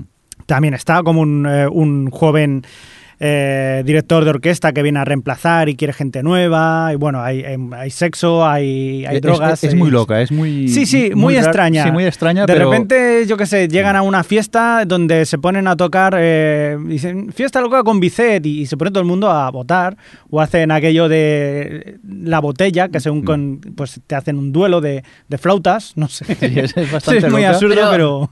Pero entonces esto es uno de los pilotos de Amazon, que Sí. no Sí. se puede ver. Uno Ah, de los eh, pilotos de, de Amazon. Por cierto, que Daniel Roca en, en Twitter nos decía: Mozart in the Jungle me parece bastante mala, pero estoy deseando que la escojan. Puntos suspensivos. Sí, porque por lo menos es diferente. Sí, O sea, es- te, te deja un poco des- descolocado, pero con ganas de saber de saber más. Es un, un- un piloto que está curioso. A ver si eh, en próximos podcasts nos da tiempo de ver más pilotos y, y- y comentarlos estos pilotos de Amazon que están lanzando estos días. Yo tuve la oportunidad de ver el de Rebels, también piloto de Amazon, comedia muy loca. De momento no, no explico más, pero que a mí me, me gustó mucho, con humor negro por el medio, que me, me reí mucho con, con ella. Pero bueno, ¿alguna cosita más que quieras destacar? Sí, Javi? también teníamos un... eh, nos habían dejado un comentario en el blog, eh, concretamente Nano, Sí. que nos decía lo siguiente. ¿Lo leemos entero? Sí. O- Bueno, sí. Muy buenas. Quería comentaros algo sobre la serie Black Sails. Después de escuchar vuestra crítica, no puedo decir otra cosa que estoy totalmente de acuerdo. Es un primer episodio muy decepcionante, muy poco creíble. Pero por lo que sea, he decidido darle una segunda oportunidad y ver alguno más, saber cómo va. Por lo menos hasta el cuarto episodio. Y he de decir que ya en el segundo cambia mucho. Desde luego tiene su momento carnaza, pero es lo que menos llama la atención. La historia engancha y ya vas viendo por dónde quiere ir. Ves piratas y no gente haciendo de piratas. No sé, me gustaría saber si alguien la ha seguido viendo y qué opina. No vaya a ser que mi gusto esté atrofiado y esté sucumbiendo a tetas y frutas. Eh, un saludo para todo el equipo. Javi, tú que has seguido. Sí, viendo? yo los he ido viendo. ¿Cuántos has por visto? capítulo tres. Tres. Eh, van por capítulo 3. El primero era un episodio doble de hora y media. Luego los otros son de una hora. Sí que es verdad que el primero empieza muy espectacular, que vayan a seguir todo esto. Y sí que luego ya el segundo y el tercero son mucho más tranquilos, mucho más bla bla, mucho más de vamos a hacer una alianza entre piratas. Hay que decir que está ambientado en una, en una situación real. Eh, que, que pasó de verdad, ¿no? O sea, que fue un, un momento en el que una colonia inglesa, pues se fueron ahí los, los gobernadores y quedó, pues, eh, pues eh, ¿Mejora o no mejora? es que depende, como, depende de lo que te guste. A- Para mí está bien, es entretenida, pero bueno, no- a mí me gusta. O sea, yo debo decir eso. Y no Pero es tanta carnaza ni tanto A- a- matar. ¿Al nivel que te llegó a gustar Spartacus o no tiene nada que ver? Es, es diferente a Spartacus en este sentido. No es tanta carne, no es tanta sangre.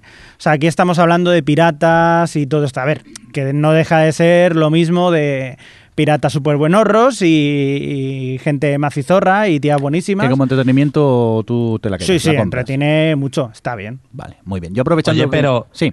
Pero lo bueno de Spartacus no era que hubiese mucha carne y mucha sangre, que también Sí. no era las tramas. Exacto, exacto, que es una cosa que la gente no, no, no ha visto más allá de eso. Y en este caso, pues también pasa eso. Aquí hay una trama, que es todo la alianza de piratas y lo que tiene que pasar porque están en bancarrota y bueno, a ver qué va a pasar. Bueno, pues... Claro, no. son, son gente totalmente individualista, todo el mundo intenta matarse entre ellos para ser capitanes, hay muchas conspiraciones, o sea que... Que te la quedas, en pocas Yo palabras. sí, yo sí. Muy bien. Pues aprovechando que veo que en el guion tú también has puesto que has visto la cuarta temporada de Walking Dead, estamos refiriéndonos a la primera parte, aunque Sí. ya se ha estrenado la segunda parte de la cuarta temporada. Qué manía MC en separar las series así. Pero bueno, que a mí personalmente voy a decir que me ha gustado mucho este principio de cuarta temporada de, de Walking Dead. Tengo la sensación que la serie ha recuperado, bueno, recu- más que recuperar, ha cogido esa aura oscura que tenía el, el cómic, y aunque sí que ya totalmente difiere del cómic, Hmm. eh, he disfrutado muchísimo viéndola encima. eh, he visto capítulos mm, que me han llenado de tensión, aquello con ganas de saber qué es lo que va a ocurrir. También os digo, hay momentos conversación, tranquilidad y cosas muy lentas, pero he de decir que mm, eso, mm, ha, cogido esa aura oscura que tenía el cómic y a mí me ha gustado mucho. Y su vuelta, eh, esa primer, el primer capítulo de esta segunda parte, eh, muy, muy interesante lo que sucedió. Yo pego un respingo y todo, así... Sí. Sí. Tú también, ¿no? Ese Sí, momento. sí, sí, en ese momento Sí. también. O sea, que tú ¿a ti también te ha, te ha gustado tanto la cuarta, Sí, Javi? sí, sí, sí. Debo decir que sí. Al principio me dio un poco de pereza, pero luego sí, sí. Sí, sí, a mí me pasó que la dejé. Dije, no me apetece empezar a verla. Y bueno, vi que estaba a punto de empezar la segunda parte. Digo, pues venga, me voy a poner esta semana. Y nada, me la pulí en, en 3-4 días, creo. Mm. O sea que nosotros desde aquí la recomendamos la, la cuarta temporada. Venga, eh, sector Madrid. Eh, Adri, ¿tú qué quieres destacar? Pues yo eh, estuvimos ayer viendo la película de Lego y tengo que Uber recomendarla porque yo salí encantada, la verdad. Me ha sorprendido un montón porque esperaba, a ver, me, tenía muchas ganas de verla, me esperaba que iba a ser una película divertida, pero no esperaba que iba a ser tan eh, completa, digamos, porque es, pues eso es una serie muy gamberra, también es una serie bastante loca, pero funciona muy bien como, como parodia así en general de blockbuster, tiene mucha, muchos guiños y mucha parodia en ese sentido, y, y- pero luego tiene, tiene ahí una capacidad de sorprenderte con, pues, la, con la historia que te está contando, algunos girillos que da y demás, y en fin, mm, la he disfrutado un montón. Yo creo que Alex está conmigo en esto. Sí, es una parodia de un blockbuster que funciona, que es tan entretenida como un blockbuster. Me- y encima más divertida. Yo salí encantado. Sí, además tiene, pues, eh, eh, claro, bueno, aparte, la animación es, es fantástica. A mí me, me tenía, bueno, yo, yo disfruté muchísimo de principio a fin porque ya solo eso de ver cómo está todo animado, una mezcla de ordenador stop motion y, cómo juega con las piezas de Lego en la animación de la historia y tal, es, es muy curioso de ver y también divertido, por otra parte. Y. y nada, eso que, que y, luego salen, pues sale Batman, salen pues piez- eh, piezas que están en los juegos de Lego, pues el, el pack de los piratas, tal como que también utilizan muy bien el universo Lego y lo introducen en la película eh, riéndose un poco también de, de sí mismos y tal. Mm, Muy bien la película de Lego, muy divertida. Bueno, pues tomo nota. Oye, el final, está todo el mundo encantado con la canción del final que cantan con Lonely Island. Pues, Todo es fabuloso.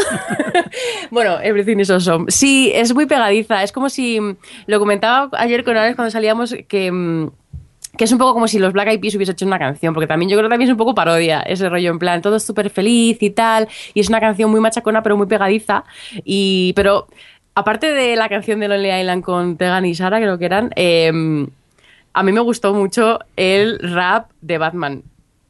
Eh, de, de- de Estoy huérfano. Es, muy divertido. La verdad es que Batman es un personaje que funciona muy bien en la peli. Venga, ¿qué más cositas queréis destacar? Pues yo lo otro que quería destacar es que, bueno, vi la gala de los Goya, la sufrí Pero más que verla. ¿La viste entera? La vi enterita. Bueno, llegué cuando ya acaba- estaba saliendo justo Manel al escenario, o sea que me perdí el vídeo introductorio ese del principio. Nada, nada. Pero, pero sí, vi, salió Manuel Fuentes con su entrepierna, que fácilmente podía haberla presentado la entrepierna, porque madre de santo Dios. Eh, bastante exagerado para mi gusto, con bromas ya muy manoseadas y demás, sin demasiada gracia. Y ya fue un, un poco premonición de lo que iba a ser el resto de la gala. Que la verdad es que. Y mira que los Goya siempre me parece una gala aburrida, porque aquí nos falta ese sentido un poco del ritmo y del espectáculo, pero es que este año es el peor que recuerdo jamás. Sí, sí, si no hubiera sido por Twitter y el cachondeo que hubo, sobre todo en el Sí. momento musical ese de vergüenza ajena, también debo- hay que decir que el sonido estaba mal. O sea, porque el sonido que se escuchaba la música allí en, en- en- en lo que era la gala no se oía bien. Entonces le hizo Pero un flaco que- favor a los que estaban cantando, que aparte cantaban mal.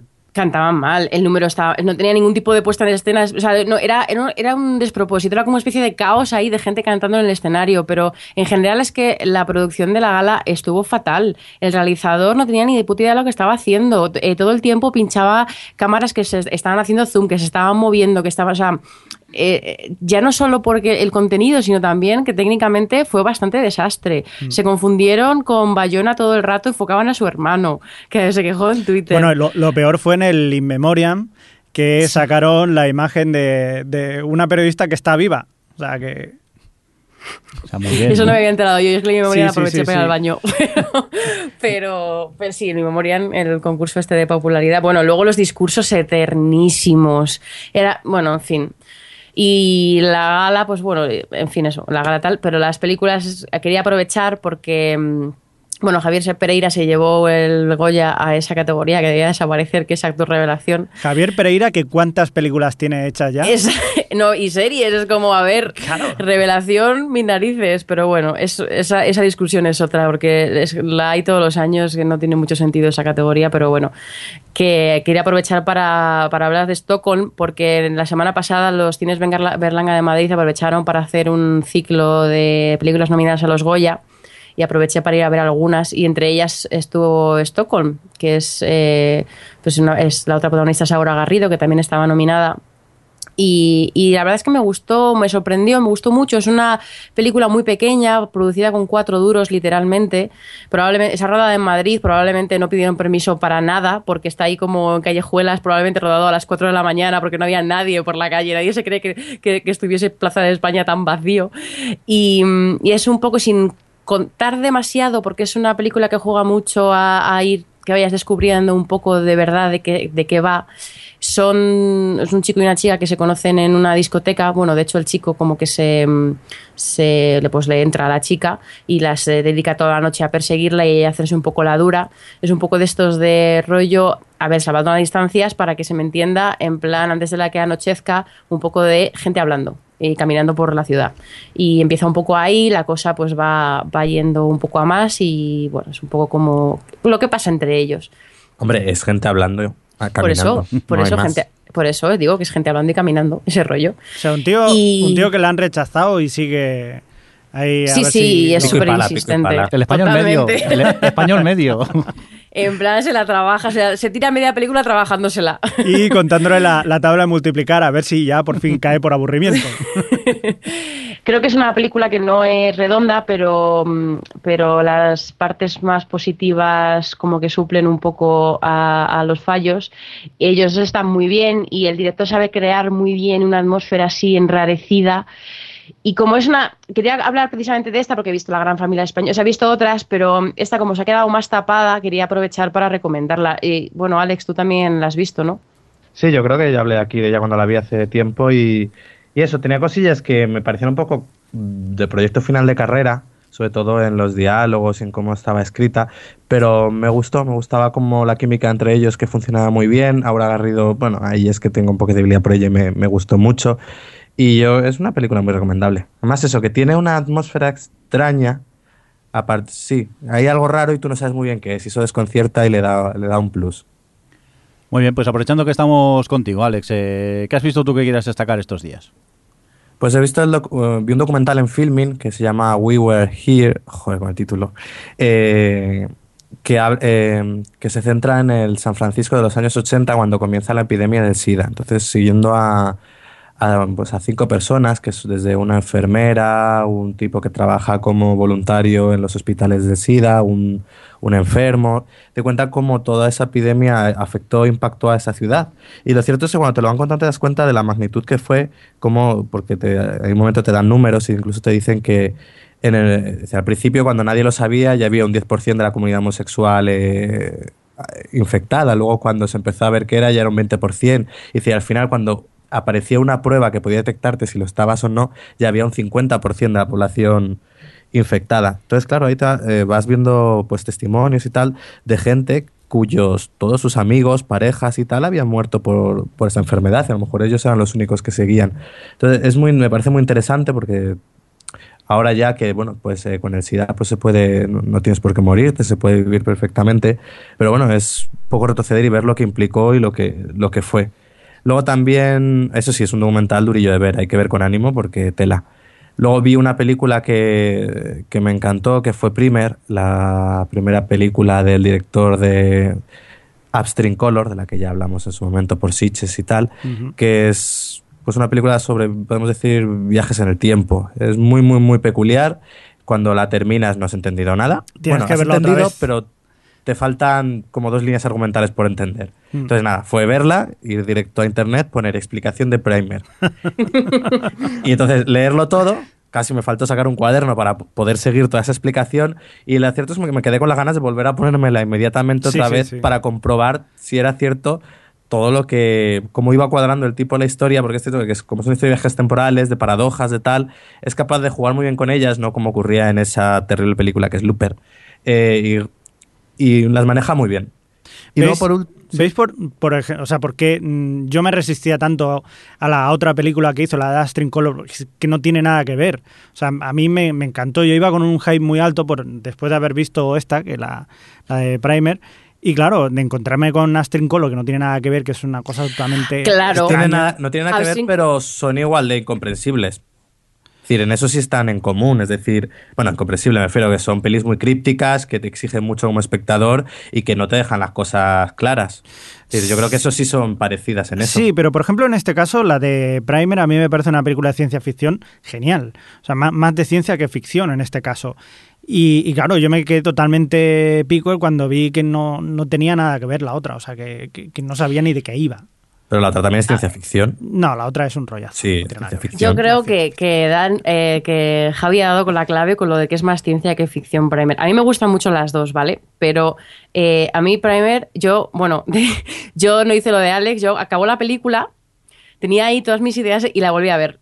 Eh, inmediatamente después me la volví a ver entera, porque además, bueno, son 80 minutos, me pasaba algunas partes, pero la volví a ver para... mm, pues volver a entender. Porque es una película que está creada, como dice Javi, de por ciencia. Es más, el tío es matemático, se nota, quería hacer una película de viajes en el tiempo eh, estricta y con todo absolutamente cuidado en el aspecto de las paradojas temporales, pero para mi gusto, eh, eh, me parece, o sea, para los la gente que le gusta los viajes en el tiempo es grandeza, pero no tiene mucho cine. Sin embargo, Upstream Color es otro rollo, es, es igual de críptica, también le gusta jugar un poco con esta forma de contar las cosas enigmática y demás, pero tiene una propuesta visual, tiene una propuesta narrativa, eh, es, es otro rollo completamente distinto y para mi gusto superior. Creo que ha ido a mejor, Shane Carruth en lo que a hacer cine se refiere, para mi gusto.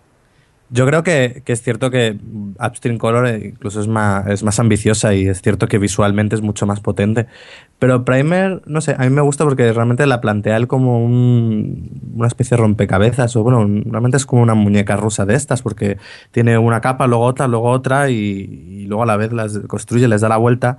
Y no sé, yo creo que Sí, como experimento narrativo. Sí, Sí, bueno, tiene dos personajes, pero bueno, que realmente eh, hay muchas películas que no es tanto. Es, sí, es cierto, es como cuando alguna vez hablamos de los libros de Arthur C. Clarke o tal, hablando de ciencia ficción, que se centran más en la idea que te quieren contar que los propios personajes que sirven un poco como guía para expresar un concepto, una idea. Yo creo que en Primer es un poco eso, tiene a los dos personajes y lo que, lo que busca con esa película es crearte un rompecabezas temporal y, y- y muy complejo y es cierto que a lo mejor no, no se preocupa tanto en darles ahí una gran profundidad o- y luego visualmente pues es, es bastante básica, pero también es que debía estar hecha con 4 euros porque utilizan O- o- el o garaje, una habitación de hotel y ya, y la calle. Y una caja, y una un caja, trastero, caja de la caja. grande.